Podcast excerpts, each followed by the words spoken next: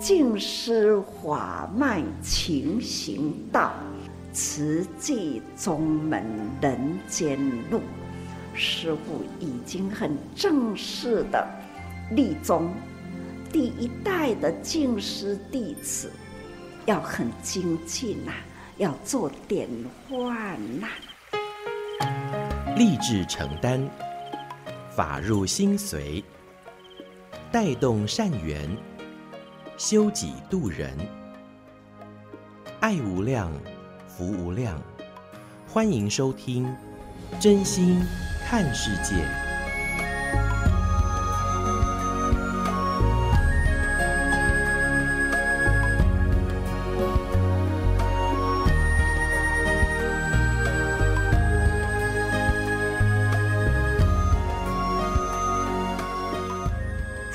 福无量，欢迎您收听《真心看世界》。大家好，我是美兰，法号慈明。在今天节目，首先还是邀请大家一起来发好愿、说好话，也做好事，天天例行三好，祝福自己，也祝福全世界。那么，在今天我们跟您分享的这个是正见、正思维。啊，这个正见呢、不是哎，我有什么理想抱负的正见哦，而是堂堂正正的正见呢，是看见的见，就是呃要有正确的见解。那这个正思维，哎，也就是我们的思想也是要呃正确哈、那才不会偏差。那在今天呢，我们就先来跟您谈到上人说，我们要正见正思维。就说起我们人生在世啊，其实时时刻刻都是要用心来关照自我的观念，因为有正知正见，那这样子啊，行为才不会偏差。但是如果一旦这个见解哈、偏差了，那就会变成了邪知邪见。上人提醒，除了要有正确的见解，还要深入思维。那行为不偏差，才不会导致错误的行为。所以呢，这个就是为什么要有正思维。那当然啦，我们不管是在对人、对事、对物，如果能够细心思维，那么一草一木。大地沙尘啊，也都蕴含了宇宙的真谛。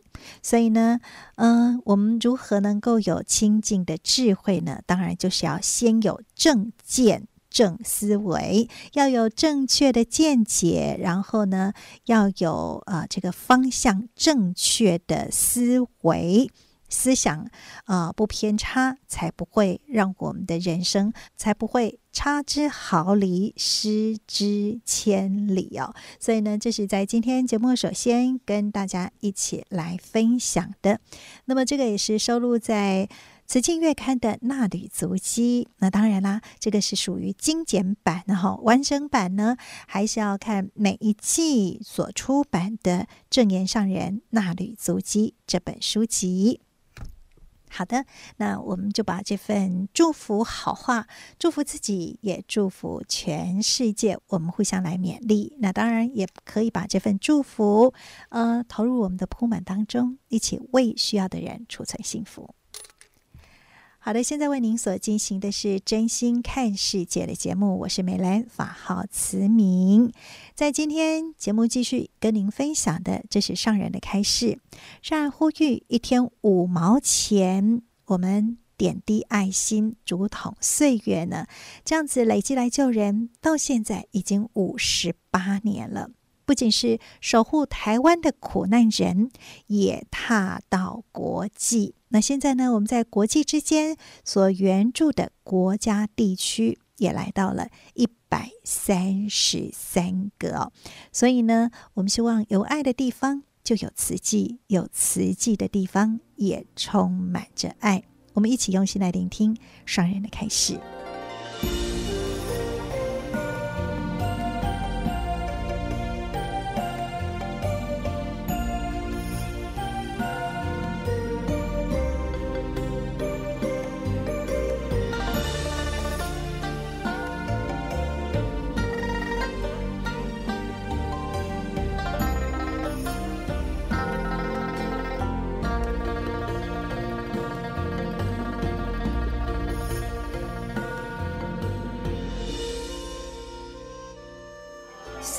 这几十年来，在台湾将五甲人的合约，合约大家人一天五角，一天五角，呀，一个月，就可以有十五块，安尼累积来救人，大家人。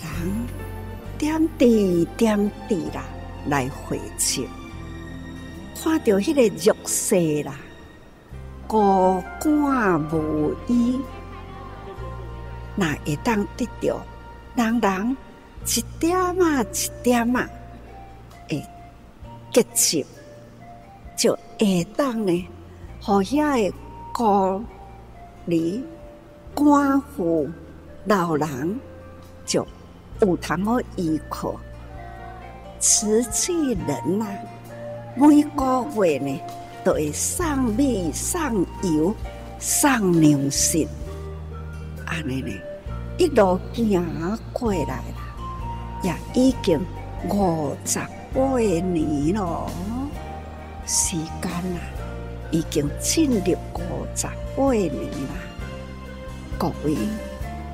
点点滴滴五角银呐，这竹筒岁月一直以来啦，从守护台湾呐的苦难人以外呢，我们踏出了国际，每年都在增加国际。国际救灾、救苦、救难，咱年年增加啦。主这人菩萨的主持卡着去跨国国际间去救助，哪里有灾难啦？慈济菩萨。从国际间涌出，出钱出力，或者是呢，真正人也出去。有当时阵，毋是敢若一个国家动员人，有时阵几个国家从不同国家啦，汇合到有灾难的地区去。大家人会动起来啦，这个是菩萨分集。大家人集过来，菩萨引去啦。恁达有时阵，那边上经的以前都会有炉香赞，炉香赞呢，炉香炸热啦。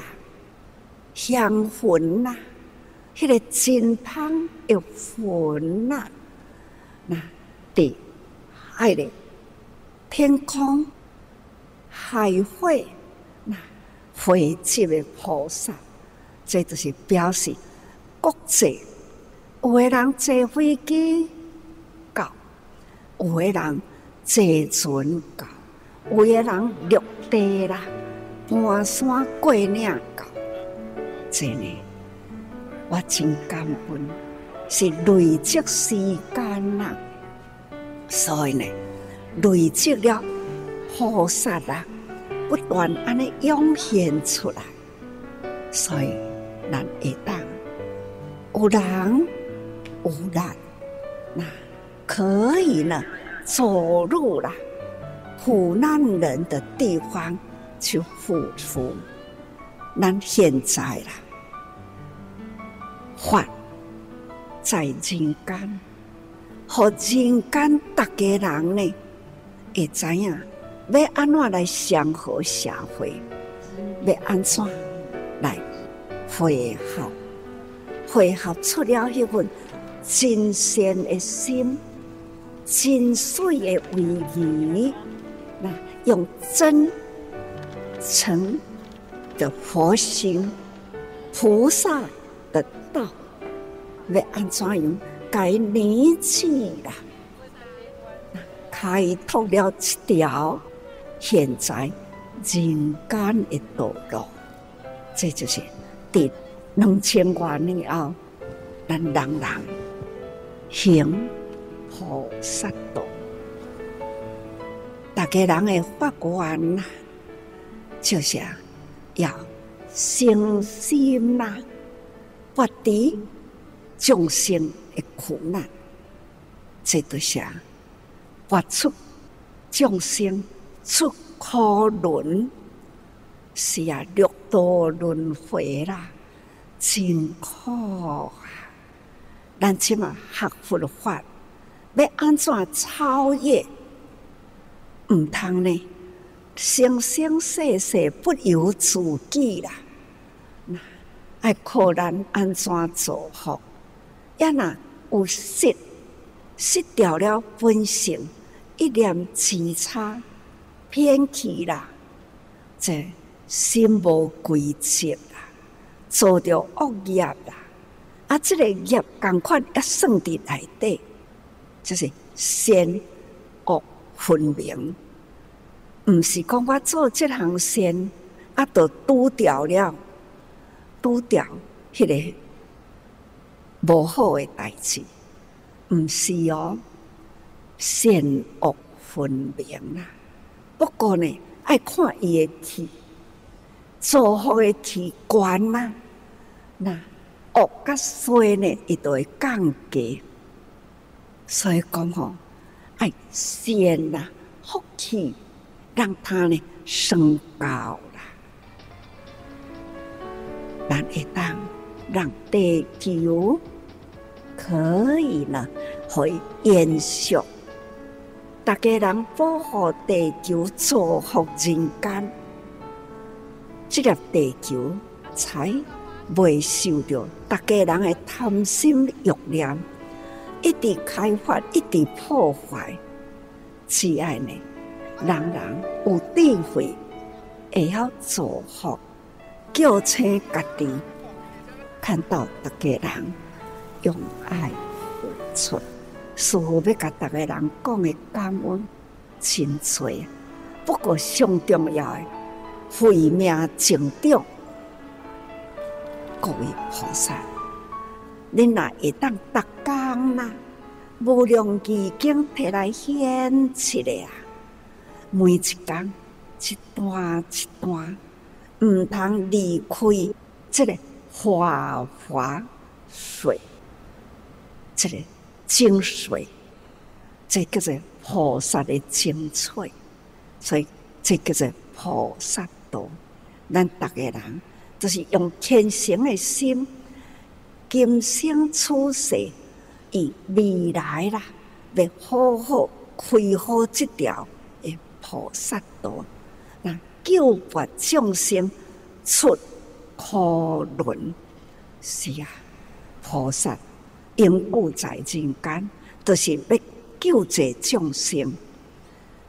地藏菩萨的心愿，地到未空不成佛，但。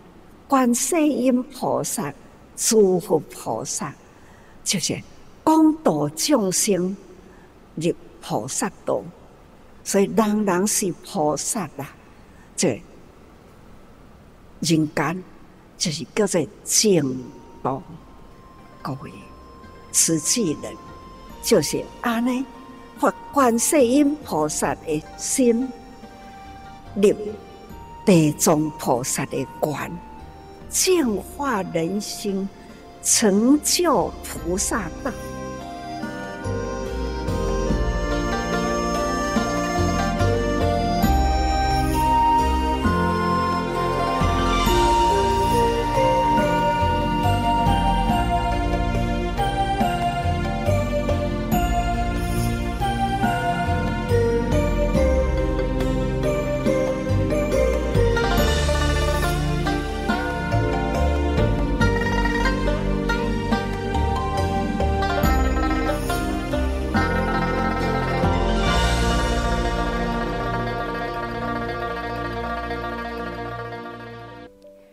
发观世音菩萨的心力地藏王菩萨的愿呢。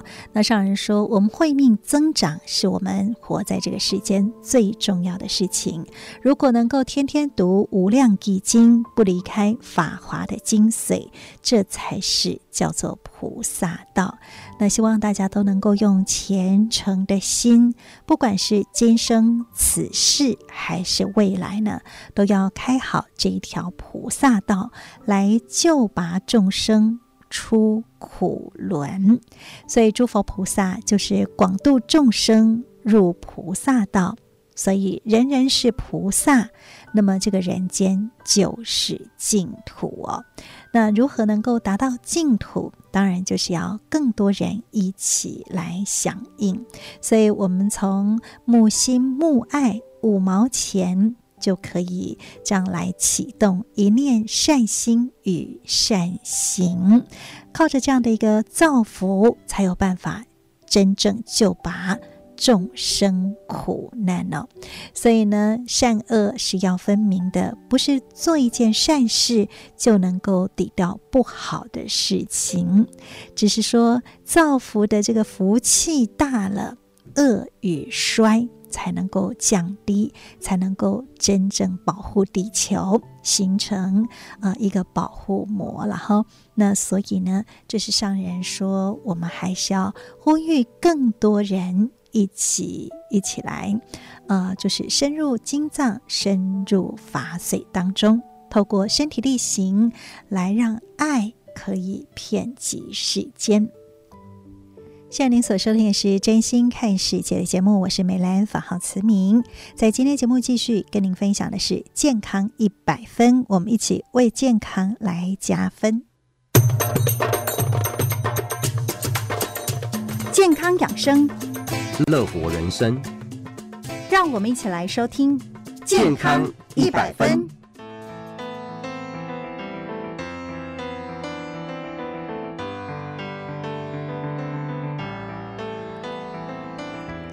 Hello，所有的朋友们，大家好，欢迎来到我们今天的健康一百分。我们今天要邀请的这位好朋友哈，很重要。为什么呢？因为我们现在台湾的这个平均年龄哈，不管男生女生哈，那几乎都超过八十岁了。活了那么老，到底呢是老得很健康，还是老了之后，哎呀，加深下天啊啊，打刚刚尴尬，活着好像很没意义跟价值呢？所以呢，我们在今天节目的现场非常欢喜邀请的呢，这是慈济医院老人医学科的高胜伦医师来到我们节目的现场，高医生您好，主持人好，嗯，高医师，我们先要请您来聊一聊哈，很多人听到这个老人医学科，就心里面就一个问号哦，到底什么样的这个朋友是需要看这个科？老人听起来就是老人家去看的科，但是老人家有的说啊，我是头晕目暗，啊，有的是讲我腰酸背疼，啊，甚至有的讲啊，我有迄三高啦吼，啊，大概看医生就是这科迄科爱规工的时间，啊，药啊规大杯哈，啊，规大杯都唔知要食啥物。啊，我们的老人医学科到底呢是什么样的人适合来看这个门诊？然后呢，如何能够做这样的一个正确的判定呢？好的，嗯、呃，就是老年医学科，其实顾名思义哈，它就是针对老人的一个特别的专科哈。嗯、那就像小儿科一样，小儿科其实它可以处理很多小儿的复杂疾病哈。那老人医学科的部分呢，其实也是针对老人。哦，这样的一个特殊的族群，因为我们知道说，老年人他一旦慢慢年纪增加，他的身体可能身体的器官慢慢会衰退，或者是他的整个身体的状况其实可能不同于呃中年或壮年时期，所以有一些特别的一些问题会出现。这时候呢，就是老年医学科就可以针对这样的问题，我们也可以提供这些长辈哈，就是一些帮助。那至于哪一些病人可以看呢？其实我们看的族群。范围也蛮广的哈，如果根据这个 WHO 哈，就是定义的话，其实六十五岁以上，我们目前定义是老人。好，那这样的老人的状况，第一个是年纪嘛，好，但年纪不是唯一的一个呃，就是呃设定的一个条件。其实有时候有些呃接近于六六十五岁，但是他身体已经有出现一些，譬如说，呃，他可能觉得记忆力不好啊，身体的体力不好啊，哦，或者是他有一些，哎，好像一些老年常见的，我们说老年病症候群，嗯、这时候的话，我们就会可以帮他做一些评估跟特别的处置。那刚刚主持人有提到说，有些呃病患呢，他可能有多科就诊。或者是多重用药的问题，这时候其实有很多他会寻求老年科的这个帮忙哈，因为我们提供的服务其实有包含所谓的老年整合式的一个。呃，服务我们可以帮长辈呢去解决他的特殊的生理问题之外，我们也可以帮他做药物的整合、科别的整合，然后给他一个比较好的建议跟呃这个医疗的这个身体的评估跟处置。是，那听起来好像呃，这个好像大型医院才有这样的老年的医学科别是吗？呃，其实呃，老年医学科因为它需要的这些就是。呃，需要的这个评估或者是门诊啊，其实它比较复杂，嗯、那它需要花的时间也比较多，所以就以花莲慈济医院为例，哦，其实全台湾的这个高龄或老年整合门诊都是这样，它还需要，譬如说我们有呃门诊的高龄的这个各管师，哦，他需要跟着我们一起呢来帮。这个高龄的长辈做一些所谓的周全性的评估，哦，然后另外我们有一些特殊的呃设备，可能也要在门诊设置，譬如说我们有专属的诊间，它是可以供病人做一个所谓的起立哈、哦、行走的测试。那这个相关的设备，其实在大医院里面它会比较完整，哈、哦，所以才会说好像比较多都是在大医院看到这样子的这个科别哈、哦，但其实也不是说只有。大医院可以去设立，只要是呃有。经过训练的所谓的老年专科医师，其实就可以开立这样的门诊来替高龄长辈来服务。是，所以呢，哎，听起来就是，哎，现在老人家哈，虽然这个身体机能慢慢一直退化了，但是如果能够呃好好的去就医，然后甚至在日常生活当中好好的做锻炼的话，老后的生活是值得期待的。因为社会经验啊，各方面其实都是很丰富的。嗯、但是呢，我们常常就会觉得。说啊老啊无路用啊啦，啊坐下去倒来困未起啦，啊现讲个讲过去哈，啊这是啊感感觉讲老了真的好像不值得期待这样子，嗯 是那所以呢，您现在在门诊的这个呃病人，大部分都还是以六十五岁以上的呃是比较大的族群啊、呃，但是如果像我们这种开始健忘哈，可能就会提早到您那里去报道这样子。对，因为其实呃很多。我们所谓的老年病症候群啊，其实就是针对高龄长辈，他可能会特别常出现的一些问题哈，我们可以做一些评估。那这些评估其实平常可能在一般的门诊，其实呃。医师可能因为门诊时间有限，他可能不一定会注意到哦。譬如说，他可能记忆力变差了，嗯、我们说的认知的问题，或者他心情很差，可能有忧郁的问题，还是说他在家可能就是常常跌倒，有跌倒的问题哦，或者是我们刚刚说的尿失禁啊，哈，大便呃便秘哈，或者是这个多重用药等等的部分，其实他。会特别好发在高龄长辈，是，而且一旦发生的时候，对于他的整体的长期预后，我们说的就是久了之后的一些不良的这个就是预后，其实是有显著的影响的。哦，譬如说他可能呃一旦有发生跌倒，他可能后续容易发生所谓的跌倒之后产生的骨折。然后骨折之后，它会产生失能、卧床，甚至最后导致他死亡的风险增加。所以，我们希望说，越早帮这些高龄长辈做这样子的所谓的高龄呃。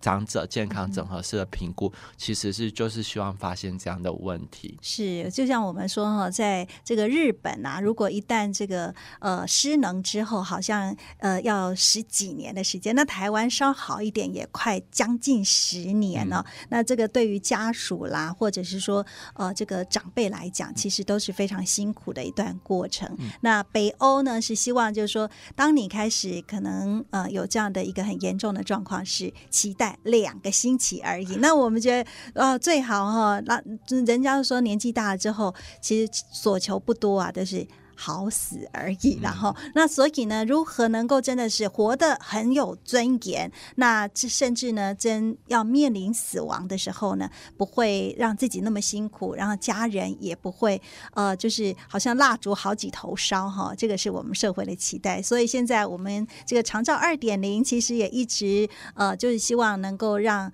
呃六十五岁以上的这些长者呢，获得比较好的，不管是呃身体或者是呃他的这个智能不会退化的这么快，嗯、所以这个是。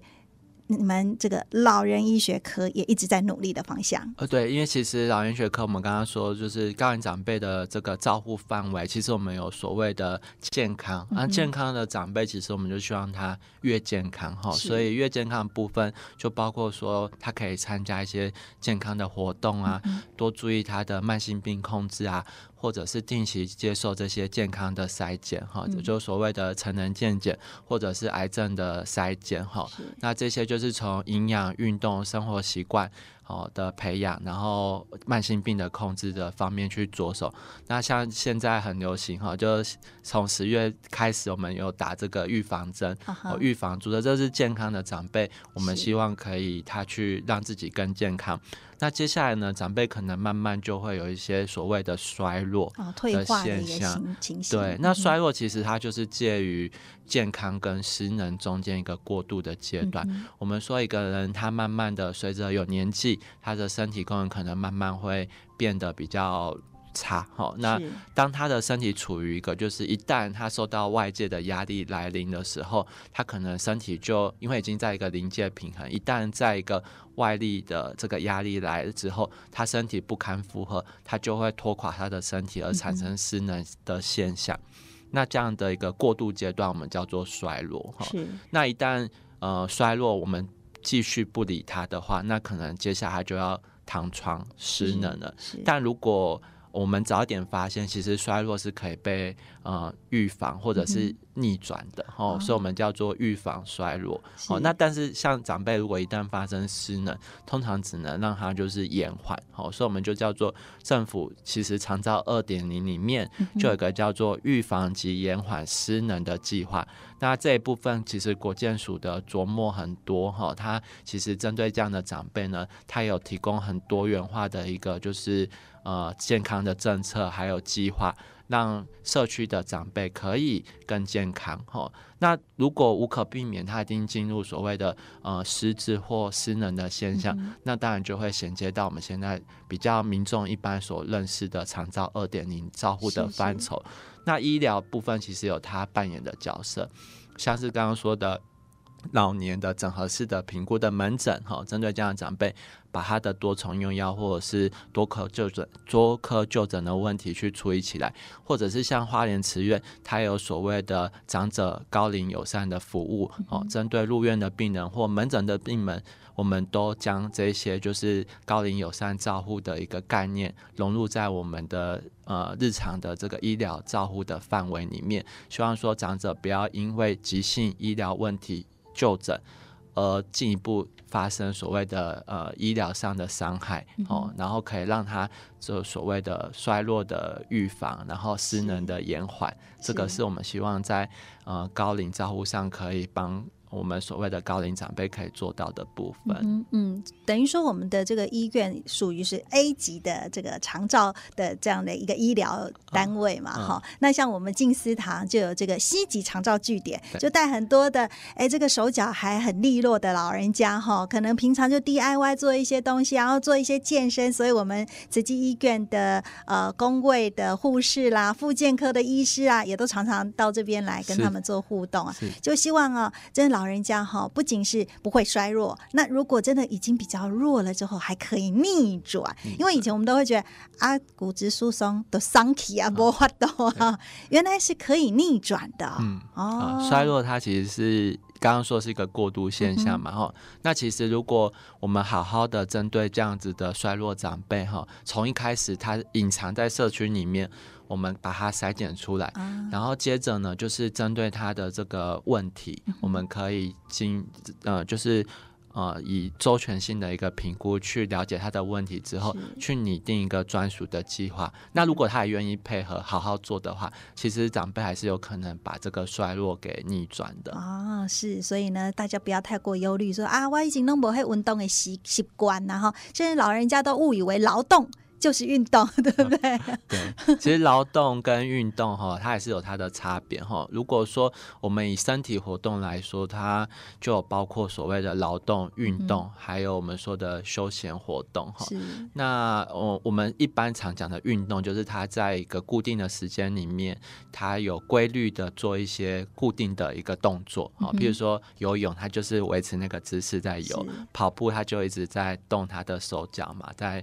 跑步哈，那如果是劳动的话，就是像是我们平常说要打扫环境啊，哈、嗯，或者是呃做家事啊，这个是劳动哈。有时候是工作的一些劳动哈，那有些是所谓的休闲的这个活动哈。那但是其实对长辈来说哈，运动当然很重要，尤其我们讲的四大运动，像是伸展哦，然后有氧。肌力跟平衡，这是长辈最重要的四大运动哈。当然，其实只要长辈身体有活动，嗯、都对健康是有帮助的。是，所以我们说要活就要动，就是这个概念。就是不管你做什么，反正就不要让自己闲着，尽量去呃让自己的身体多活动，其实对健康都会有帮助。是，就像我们的这个环保站，有很多都是老人家嘛哈、嗯，到那边呃，他做环保，不可可能是手去动啊，或者脚去踩啦。其实一来呢。这个身体有活动了，二来呢，还有一些老伴可以在身边啊，开杠姐才不会觉得在家里都当三等公民啊的单家单捆啊，好电视看呢啦。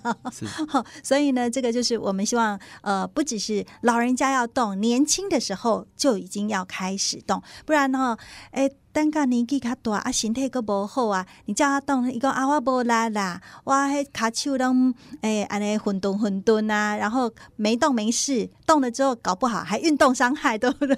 对，所以其实长者的运动啊，呃，我们应该说运动习惯的培养，可以从年轻的时候就做起哈、嗯。那其实这样的培养一直可以延续到我们说的。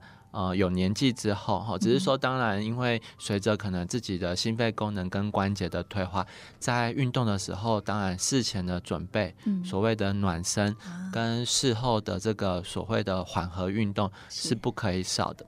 那当然有有些长辈他慢慢有些慢性病，举例来说，像是他如果有糖尿病的话，那更应该注意就是运动前后，比如说糖分的补充。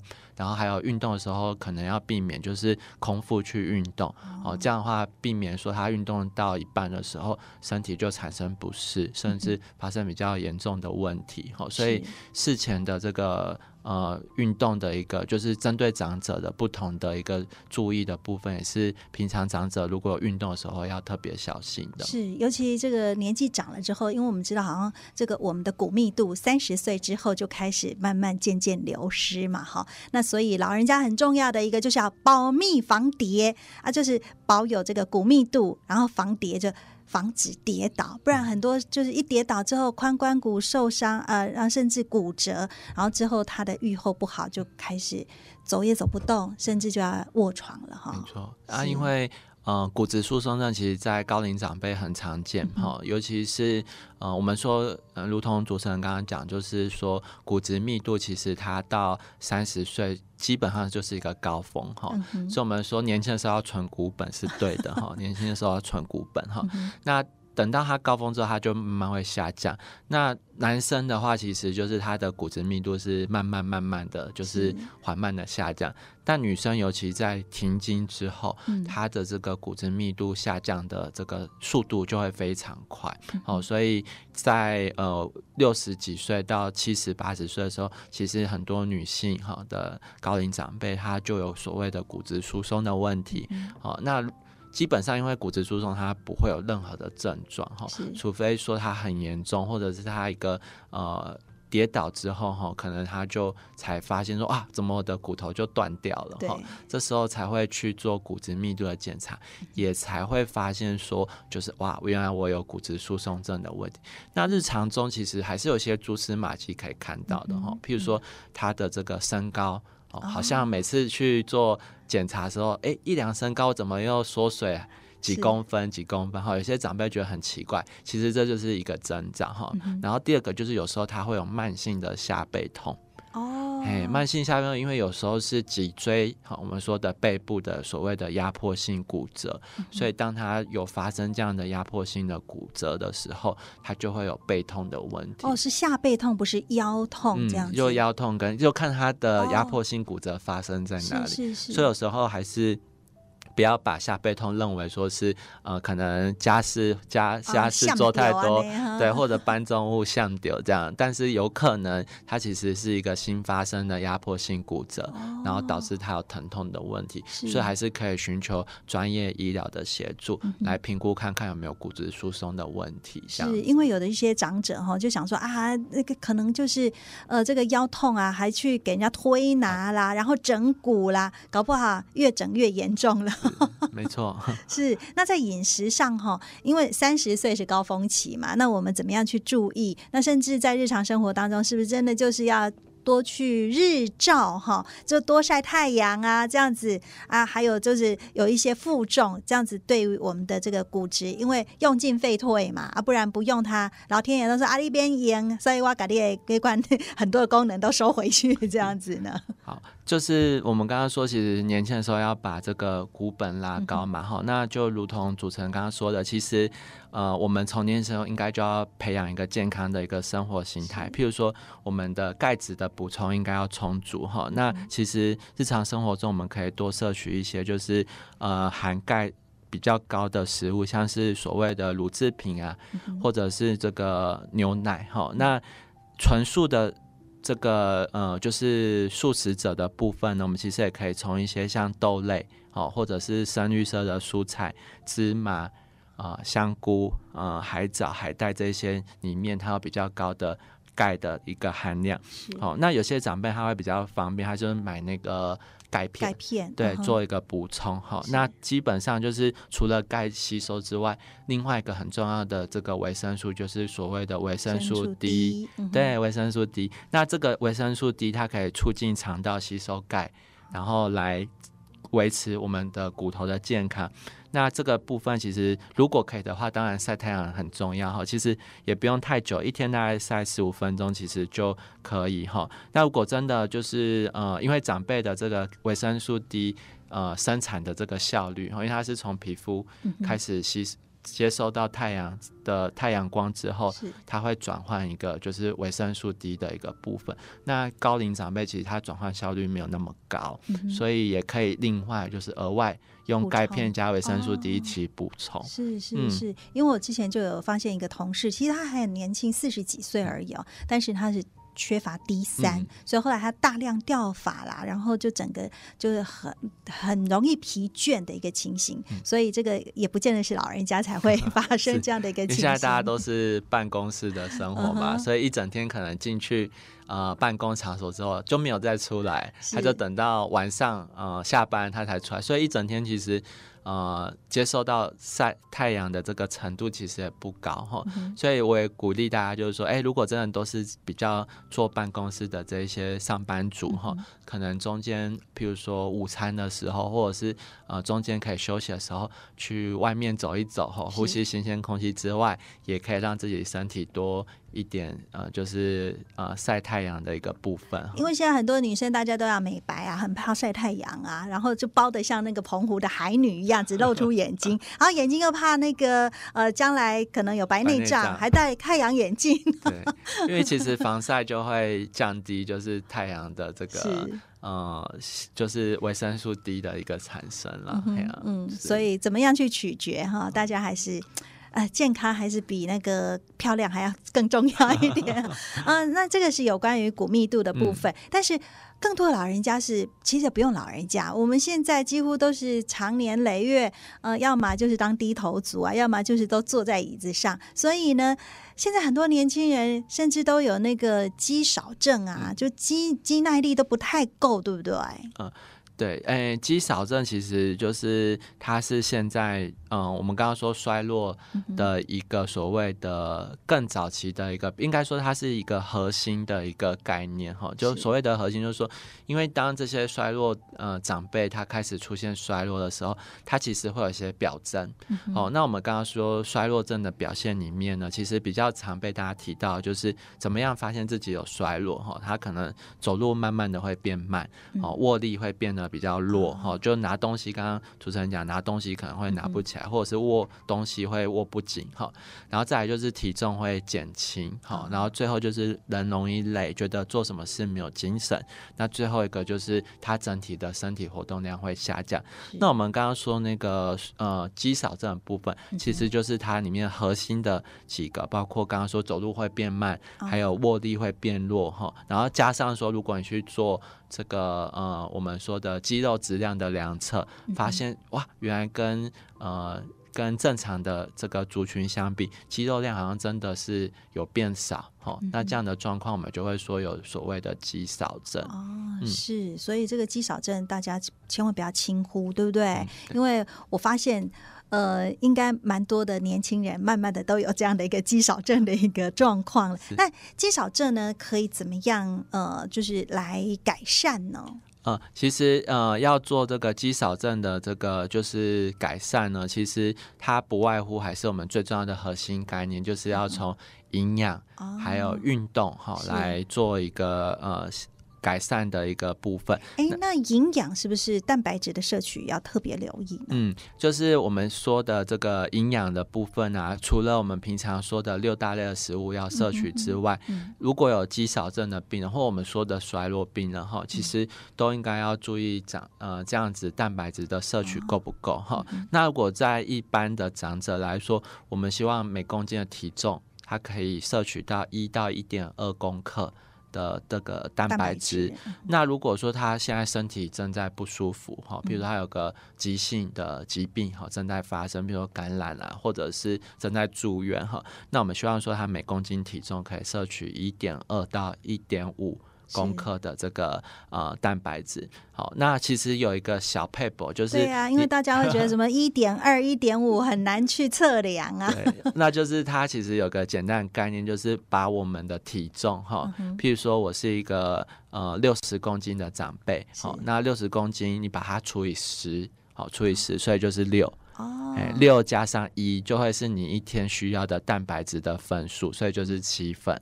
哦，这个是比较简单的。那一份是手掌这样的大小吗？对，那就是分量的话，哈，我们如果以比较所谓的素食者来说，哈，就是其实有一些简单的换算，像是我们说的一颗蛋。好，一颗蛋就是一份的蛋白质。是，好，那如果是鲜奶或豆浆的话，好，那大概就是两百四十 CC 哈，一个我们普通的那个马克杯这样。对对，杯子大概两百四十 CC，也是一份的蛋白质。哇，那其实这样我们几乎都不太够哎。所以一天要七份，其实要，而且他希望说要分散在每一餐，所以大概简单来说，如果不好记，就是我们跟长辈来说，大概就是说每一餐你都要。吃到两份的蛋白质，这样呃三乘以二就等于六，那这个六份起码应该是。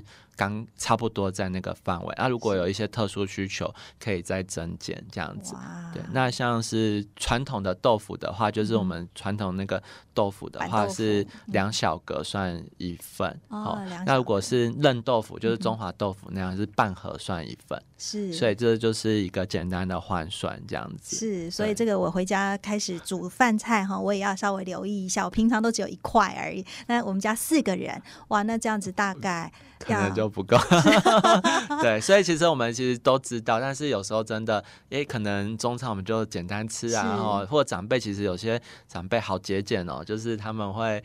呃，煮一餐，然后就吃三餐这样。是但是其实他们可能都是以简单的面食哈，比如他下个呃煮个面，他就简单拌一些酱料，他就吃了。可是他可能忽略掉说，他其实摄取的这个营养哦，其实尤其是蛋白质的部分其实是不够的。所以我们都鼓励他，比如说你煮个面呢，你就打个蛋，对不对？哈，然后呃，可以豆腐。哎，对对对，然后其他的部分你可以早晚可以有一个牛奶啊，然后当一个宵夜或下午茶或早餐的一个呃。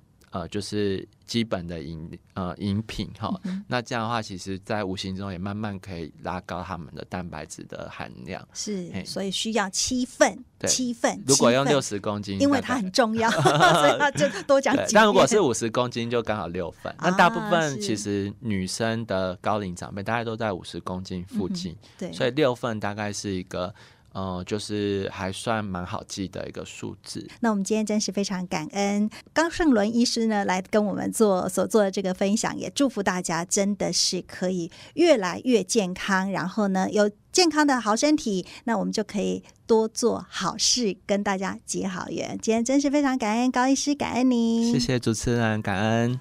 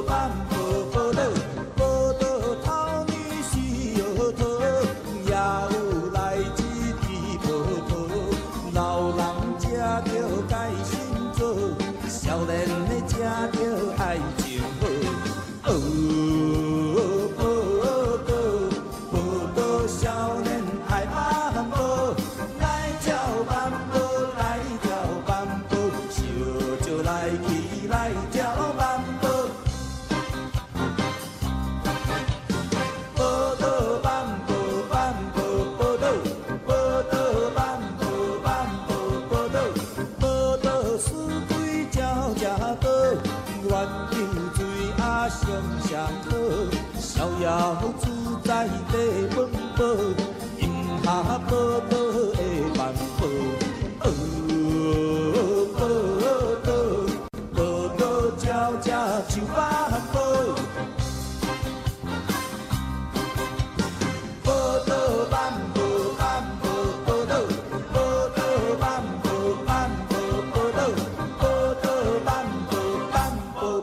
Oh. 谢谢您所收听的是《真心看世界》的节目，我是美兰，法号慈明。在今天，我们跟大家这个听到了健康一百分哦。老年医学科哈，那当然啦，呃，现在我们台湾的平均年龄都已经超过八十岁，当然九十一百岁也大有人在。但是如何能够呃这个活得健康，而不是只有活得长寿哈？那我们就是从观念想法开始来配合。那当然在饮食作息。呃，这个运动还有心情的部分都能够配合哦，能够呃，真的是活得健康，而且呢，活得有意义跟价值。我想这样的人生才是最美好的。希望大家都可以一起为我们的健康而加分。好的，那在今天的节目就要为您进行到这了。我是美兰，我们下次再会，拜拜。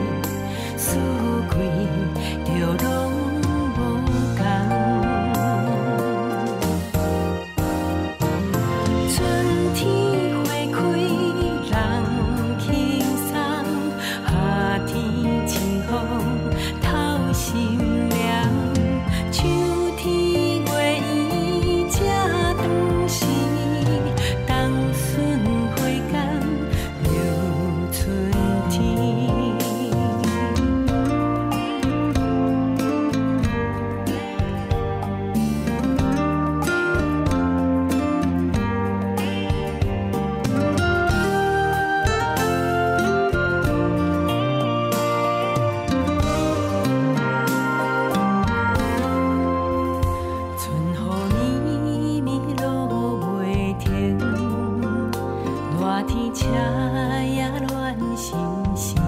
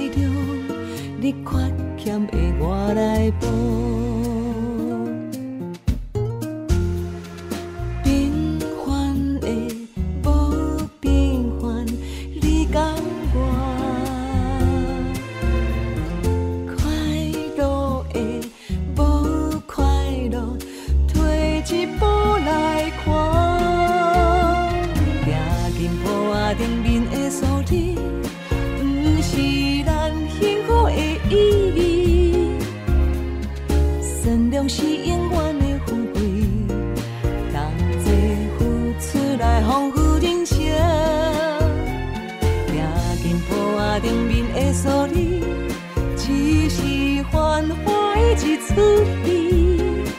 起一片和诗，天的。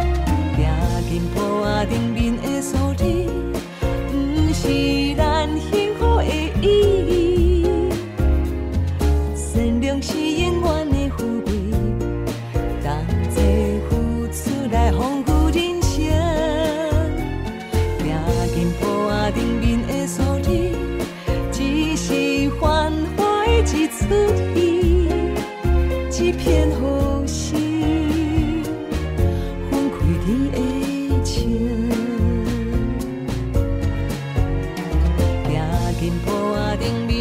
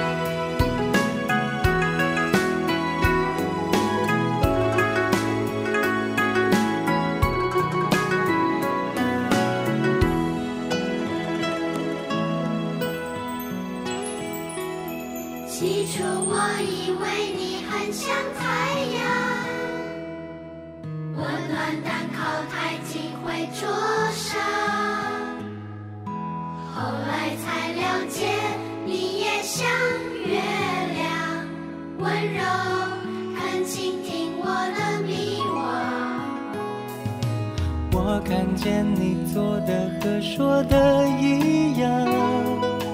才懂诚实是勇敢，更是力量。你教会我人要去追求梦想，我的志愿不该只写在纸上。你打开我的眼睛，我发现自己的潜力相信努力相信总会带来。惊喜，我可以让每天